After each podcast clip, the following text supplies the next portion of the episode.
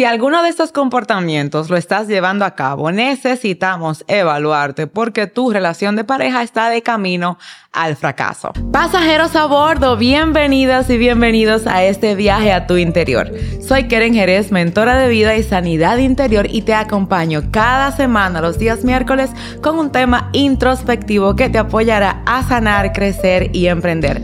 Disfruta el episodio del día de hoy. Buenos días, buenas tardes, buenas noches. Ah, de acuerdo a la hora que tú estés viendo este episodio, esta mentoría, bienvenidos.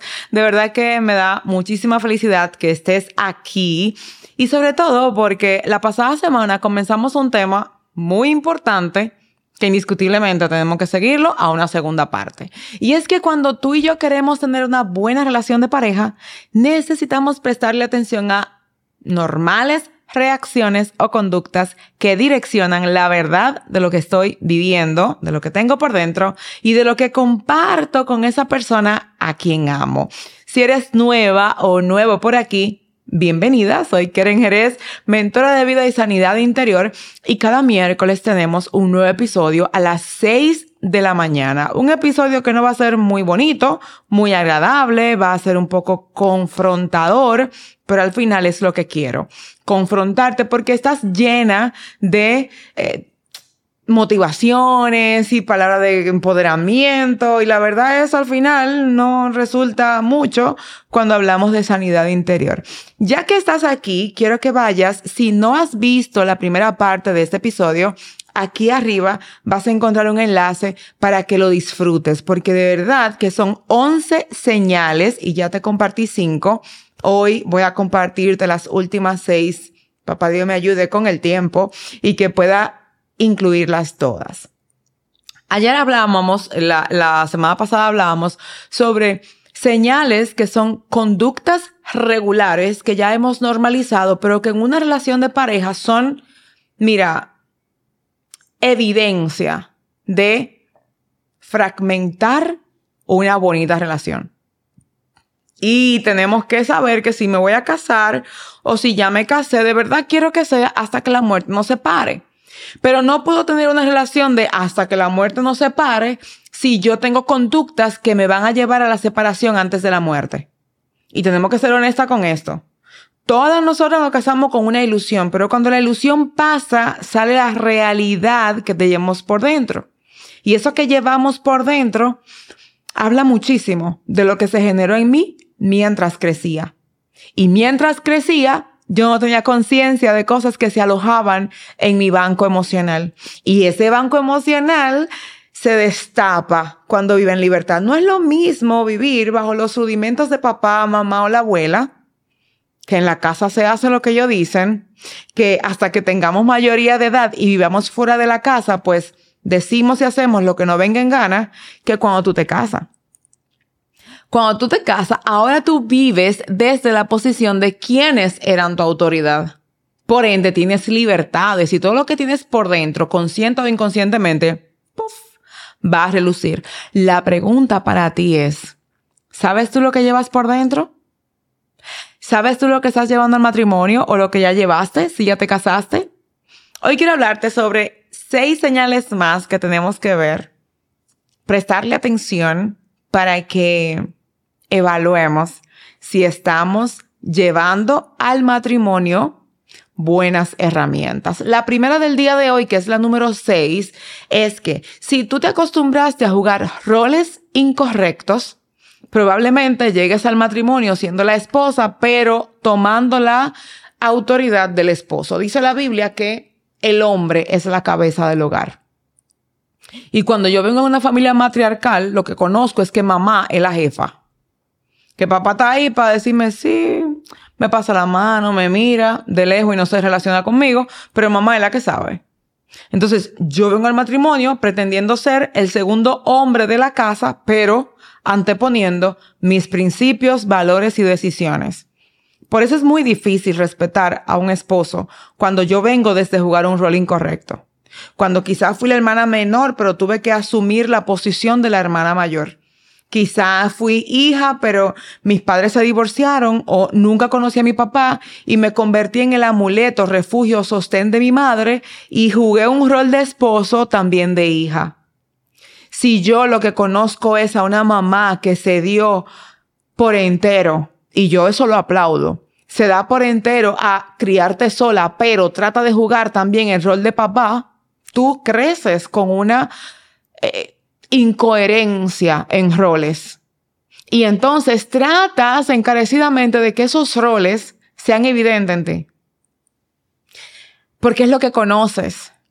Quizá tú quieres que sea diferente, pero tú no puedes cambiar lo que en ti está sembrado. Es como, mira, cuando una obra se va a construir, una obra, eh, digas un edificio, se va a construir, o cualquier edificación, puede ser casa, plaza, etcétera, tienes que llevar los planos en mi país a un departamento que se llama Obras Públicas para que te lo autoricen. Y si tú quieres levantar un edificio de 20 plantas, 20 pisos, en una tierra que solo soporta dos, tú vas a estar presentando planos que los van a rechazar hasta que lleves o preparas la tierra para que tenga más plantas y no hasta 20, porque si la tierra no da, es que no da. Quizá puedes prepararla y trabajarla, hacer una inversión mayor para hacer que esa tierra que no aguanta más de dos pisos, por lo menos llegue a cuatro o cinco. Y cuando tú y yo vamos al matrimonio jugando roles incorrectos, es justamente cuando queremos levantar un edificio de 20 pisos, cuando lo único que podemos hacer es de dos pisos. Porque yo voy con una mentalidad de ahora es que yo voy a hacer y voy a crecer y voy a subir y voy a establecer esto, esto y esto y esto. No, a ti no te toca establecer. Tú y yo como mujeres somos ayuda idóneas que claro, podemos hacer propuestas, claro que sí, para eso está la comunicación asertiva, para eso nos desarrollamos con nuestras parejas. Ajá. Pero ¿qué pasa? ¿Qué pasa cuando yo no tomo un no como respuesta? ¿Qué pasa cuando yo no estoy acostumbrada ni quiero comenzar a adaptarme a llevar un nosotros? Un, mi amor, ¿te parece? ¿Quién? Yo pedí permiso. Yo soy independiente toda mi vida. Y no es verdad que ningún hombre ahora me va a decir que yo no puedo hacer tal cosa. Hello. Estás jugando rol incorrecto. El poder del uno en un matrimonio es justamente cuando aprenden a ceder a ambas partes. Tú dirás, quieren, pero él no cede. Quieren, pero claro, yo te tengo que decir una cosa. Cuando ya tú conoces que una, una columna es muy fuerte y que con un martillito tú no lo vas a trabajar, tú tienes que buscar una mandarria porque tú sabes que es muy duro. Tú sabes que no hay forma de entrarle. Lo mismo pasa en una relación. ¿Tú crees que tu esposo no sabe, en el caso de que estés casada, que tú has sido cabeza dura y terca durante mucho tiempo y quizá ahora tú estás en regeneración o ya tomaste el desafío o estás en sana soltería y tú estás mejorando? Sí, pero antes de, hay un largo tiempo de testimonio insano que eso es lo que lo, lo sostiene para tomar decisiones contigo. Entonces, ahora que tú tienes que hacer, reeducar desde la sanidad y aprender a esperar tu proceso porque la restauración lleva tiempo y el testimonio lleva más.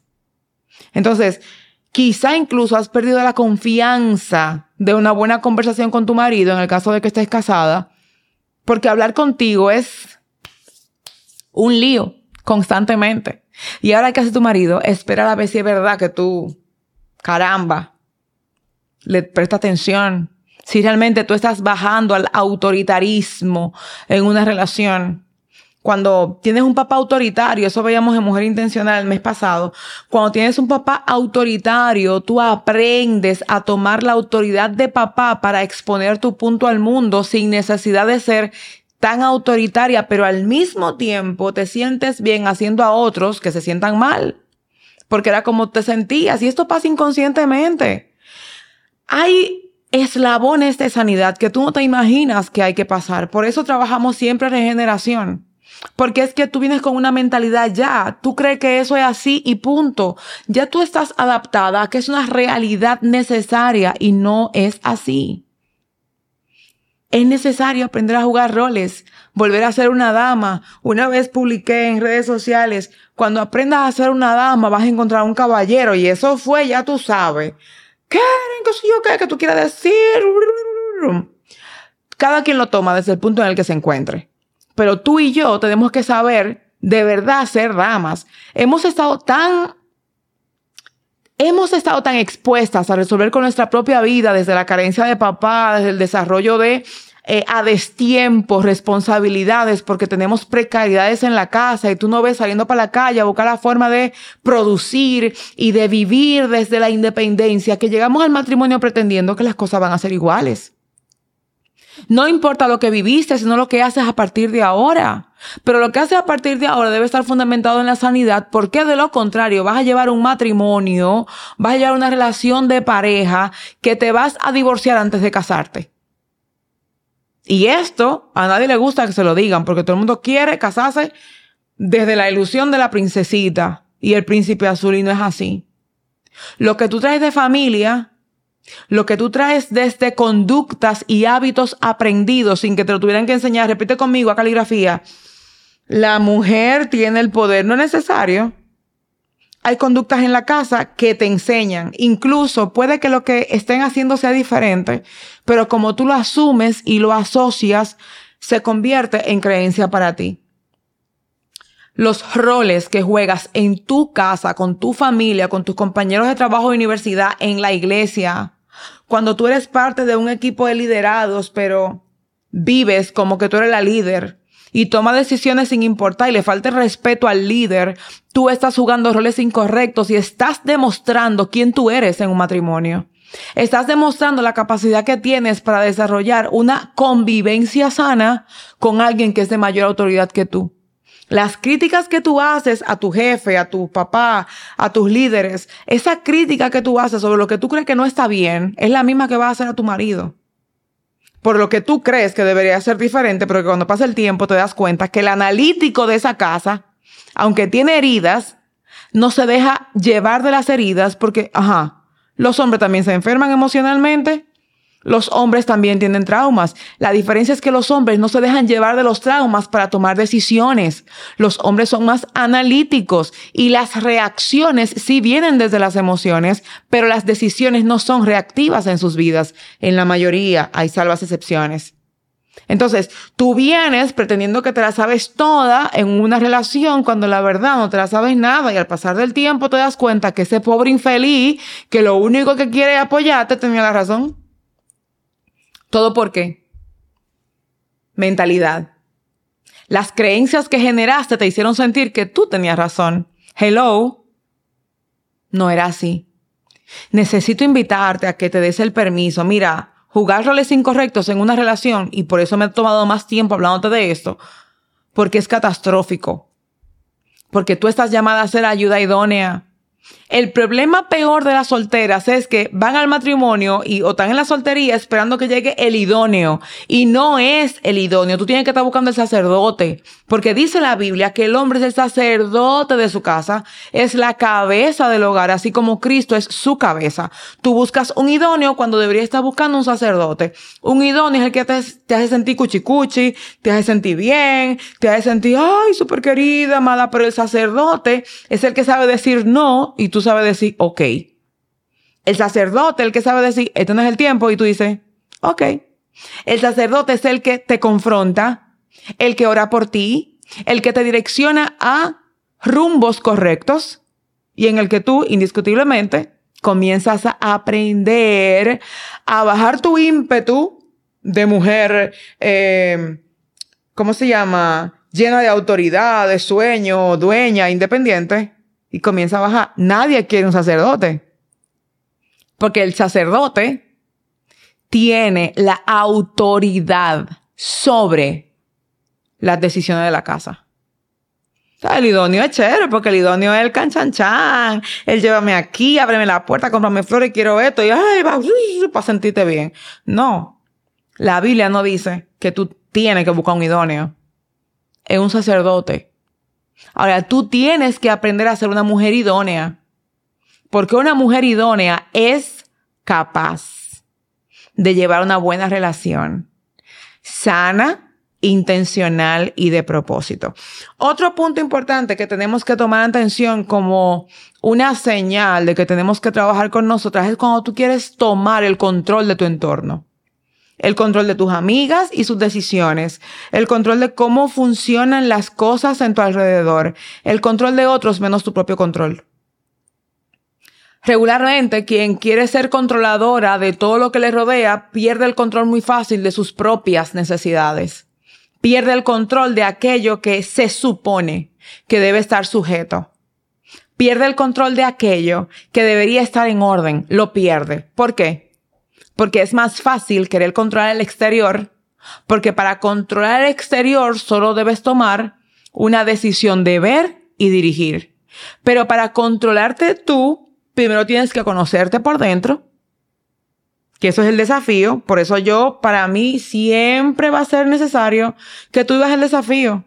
Porque para tú autocontrolarte tienes que autoconocerte. Y luego que te autoconoces, vas a regeneración, a renovar tus sistemas, tus pilares de vida. Y luego entonces puedes tomar decisiones sobre ti. Pero si tú no miras por dentro, que es lo más difícil que tenemos por hacer, ¿Para dónde vas tú a hacer cosas? ¿Qué es lo que tú pretendes que va a funcionar en tu vida cuando tú no te has mirado por dentro? Cuando tú no te has prestado atención a la realidad de tu corazón. Perdóname, no hay forma. No existe. Mírame, es que no hay manera. No la hay. Entonces yo necesito invitarte, mi amor, a que te des el chance el permiso de que dejes de controlar tu entorno, pero no porque tú lo digas, de que yo voy a dejar de controlar, me voy a amansar.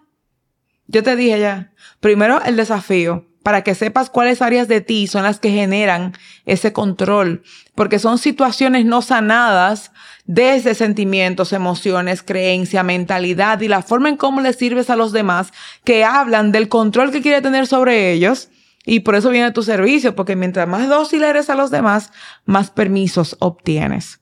Otra señal que necesitamos trabajar es que confías muy poco en los demás, aunque te relaciones mucho con ellos. Te relacionas, te envuelves, em, haces las paces, sonríes y siempre estás, ay, sí, no sé qué, pero por dentro. ¿Y cuándo que ella va a entender que son así? Yo estoy loca que le dé un ejemplo, porque entonces. Y comenzamos a estar con personas mientras los alejamos desde nuestra mentalidad y creencias, los alejamos de nosotros porque tenemos más críticas sobre ellos que reconocimientos. Y tú dices, no, una crítica constructiva porque, dime, nace de la desconfianza, pero una desconfianza que no tiene que ver únicamente con la persona por lo que te hizo a veces viene por lo que te han hecho anteriormente y las inseguridades de no sanarlo. Pues tú dices, yo lo perdoné. Lo que me hicieron, yo lo perdoné ya. Yo no, no guardo eso. Tú perdonaste a la persona, pero no sanaste lo que esa persona dejó en ti. Y como no lo sanaste, ahora lo repites y repercutes en toda relación parecida. Y la inseguridad que tienes no es falta de confianza en ti mismo, sino falta de confianza en otras personas para que no te hagan lo que ya te hicieron. Una cosa es tener discernimiento para evitar repetir historias y otra cosa es que tú vivas atrayendo esas historias por cuanto tú no has sanado lo que te generaron. Confiar en los demás amerita una confianza personal. Una confianza que debe venir de haber sanado lo que me hicieron, enmendado lo que dejaron en mí y creado una estructura. Si viste el video anterior de la semana pasada, ya viste sobre crear un proyecto de vida personal. Cuando tú vives desde proyecto de vida, primero te alineas a personas que van caminando en tu misma dirección. Segundo, sabes que todo el que te rodea es tu prójimo, pero no todos son íntimos.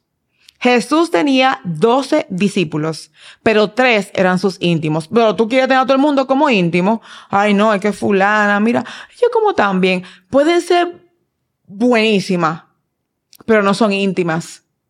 Y cuando tú no tienes un proyecto de vida, tampoco sabes en quién confiar, por lo que estás con todo el mundo sin estar con nadie al mismo tiempo. Y si llevas eso una relación, te vas a casar y no te vas a alinear integralmente a esa persona, quizá corporalmente, cuando tengan intimidad, quizá en algunas decisiones de irse de vacaciones, resort, salida, etc. Pero decisiones puntuales en la vida de un matrimonio va a ser muy difícil que tú confíes, sobre todo en las finanzas. Las finanzas, como todo en el matrimonio, es nos. No di que ese es tu dinero y es el mío, no. El de nosotros. Y si tú tienes que usar una tarjeta familiar, yo no voy a estar controlando de quién qué fue que lo gastó y dónde fue que fue. Y esa notificación, yo no sabía que iba a comprar eso. es confiar. Y confiar implica que yo no sé qué tú hiciste, pero yo sé, yo sé que confío en lo que tú hagas. Quizá yo no sepa que tú gastaste 100 dólares en tal cosa, pero yo confío en ti. Yo voy a esperar que tú me digas. No te voy a llamar. Me llegó una notificación del banco. ¿Qué fueron esos 100 dólares que tú gastaste? Ah, no, mi amor, lo que pasa es que, pero tú no me dijiste nada. Eso no es confianza. Eso es ser la mamá de tu marido. O sea, explícame. Deja que ese hombre llegue, te explique. Si no estás de acuerdo, en amor, recuerda la semana pasada, comunicación asertiva, no agresiva. En amor, mi amor, para la próxima avísame porque yo estaba pensando tal cosa, pero tú estabas pensando tal cosa y tampoco se lo dijiste. Pero es más fácil cuestionar a aquel que hace fuera de tu conocimiento que tú reconocer que estás gestionando posibilidades sin el conocimiento del otro. Entonces lo que igual no es ventaja. Lo que pasa es que desde nuestra posición siempre somos víctimas y somos las agredidas y él no debía hacer eso, cuando la verdad en muchas ocasiones también nosotras lo estamos haciendo. Otro punto súper importante y es que cuando tú tienes como señal esto que te voy a decir, tú eres el títere de tu relación de pareja. Si tu estado de ánimo depende de cómo te hacen sentir los demás y cómo los demás se sienten contigo, tú vas a estar amargada cada vez que tu esposo esté triste o esté enojado contigo. Tú no vas a vivir. Si ustedes tuvieron una discusión y no se pusieron de acuerdo al final, tú vas a pasarte el día grave, mala, sin voluntad propia, sin deseo, sin ánimo, queriendo tirar todo por la borda, con miles de pensamientos y novelas en tu cabeza. Porque, ay, es que él está triste y yo no quiero. Espérate. Tu esposo puede estar triste contigo, enojado, y está bien que te duela. Pero una mujer que tiene proyecto de vida no detiene su vida por un enojo momentáneo. Porque las emociones son momentáneas. Muy bien, él se puede ir para el trabajo con un enojo, pero analiza en el camino que realmente tú tenías la razón o que tú no tienes la razón, pero él te habló fuera de orden y cuando llega a la casa la cosa mejora. Pero tú te pasaste el día perdiendo el día, perdiendo trabajo, perdiendo buenas comunicaciones. Cuando llega a la casa de ese hombre, como un pan, mancito. Ay, te quería pedir disculpas, fulana, que yo me di cuenta que de verdad eh, me pasé al hablarte. Quiero que cenemos, nos pongamos cómodos y pongamos la cosa en orden. Y tú todo el día, ay, y no sé qué, eso te está matando. Si tú en una amistad, en tu familia, cuando la pastora te dice, tenemos que hablar, tú, que tiene que hablar conmigo, y qué me quiere decir, ay, y no sé qué, y uno nervio, y pierdes el control de tus decisiones y de tu ánimo por estar pensando qué es lo que te van a decir, tú eres presa fácil de la mente novelera. Eres presa fácil de un ánimo completamente volátil, lo cual no te permite avanzar a tu propósito de vida. Porque tu ánimo determina lo que haces y cómo lo haces. Y si tú estás esperando una conversación y estás maquinando, mira, ¿y qué es lo que me van a decir? Yo la vi como con cara de que está molesta. Ay, Dios mío, ¿qué lo que me va a decir? Tú estás perdidísima, pero hace rato, o sea, tú cree que vive y está sonámbula. Te lo digo de corazón. Y te voy a explicar por qué. Porque en el preciso momento que tú dejas tu ánimo, tu seguridad y confianza por lo que otra persona siente sobre ti o lo que te va a decir, hace rato que, hace rato que perdiste tu vida. Lo que te diga alguien a ti no te debe mover.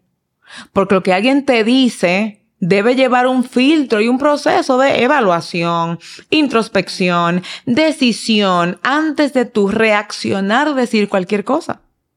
Pero si tú te anticipas, estás desde la emoción de la anticipación y no estás viviendo con intención.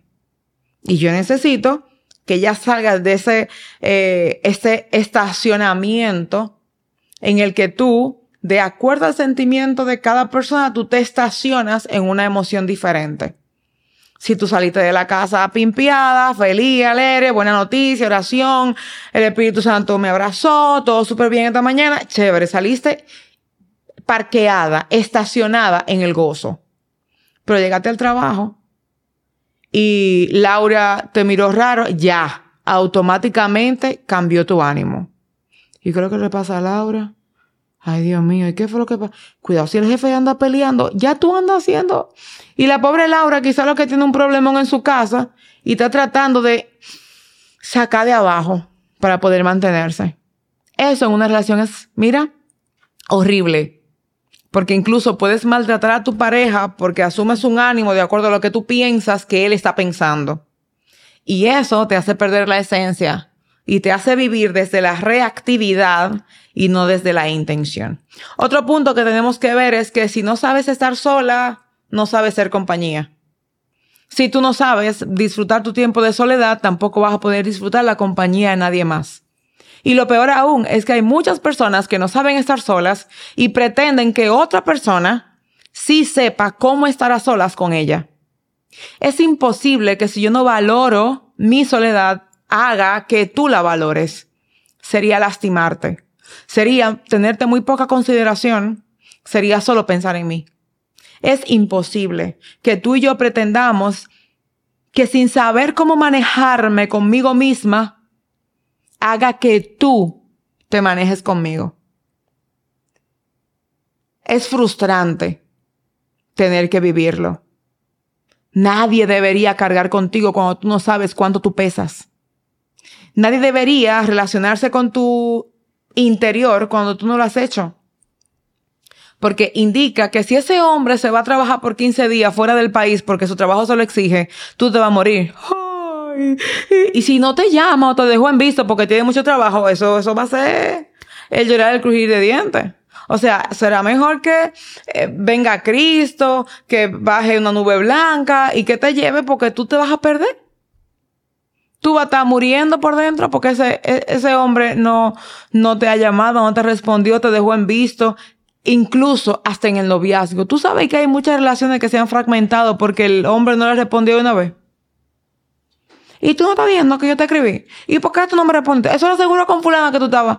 Pero, my friend, volvemos a los celos. ¿Viste cómo se relacionan uno con otro?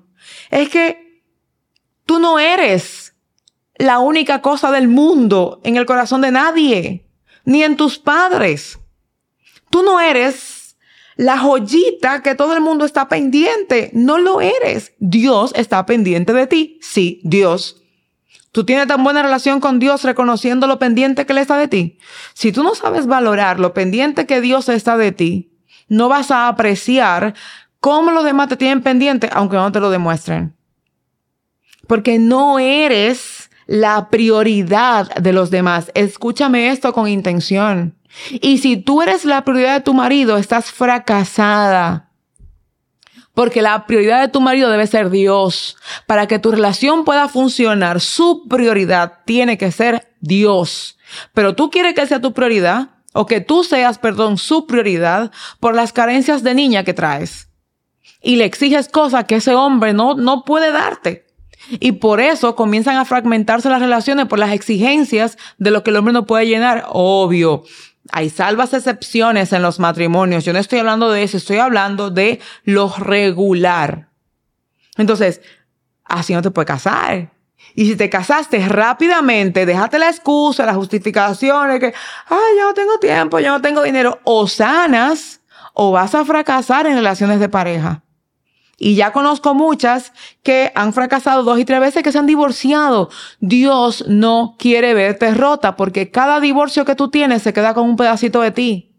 Y las que ya han vivido regeneración saben en la parte de la despedida qué difícil es despedir emocionalmente. Además, saber que hay cosas que nunca van a retornar a ti. Cosas que perdiste en relaciones, partes de ti que diste, que no van a volver a ti. Entonces es muy fácil, muy fácil, Decir, es infeliz, circunciso, hijo del pi. No, no, espérate. Porque así como partes de ti se quedaron en esa persona, partes de esa persona quedaron en ti. Por eso tienen que vivir un duelo emocional, por eso tienen que vivir todos los procesos del divorcio, en el caso de que haya pasado contigo, porque es inminente. Mírame, o sea, de corazón te lo digo, te estás perdiendo cuando tú no sabes estar sola. Hay personas, y lo digo con muchísimo respeto, que salen de una relación de noviazgo y no pueden sola. O sea, tienen que buscar otro rápidamente. porque es que no pueden? O se buscan en términos populares un agarre, un tente ahí, un momentico para que me haga sentir bien, porque es que no puedo estar sola. Primero, no es bíblico, no es correcto delante de los ojos de Dios, no te favorece como mujer. Y al final estás dañando el corazón de alguien que ni siquiera tiene una historia contigo. No es parte de ti. No es sano. Que si agarre, que tente ahí, que somos pero no somos. Amigos con derechos sin compromiso. Eso no es sano. La única que se está clavando el cuchillo eres tú. La única que se está matando por dentro eres tú. Y eso no te apoya a ser una buena esposa, ni siquiera a ser idónea para ti, mucho menos para alguien más.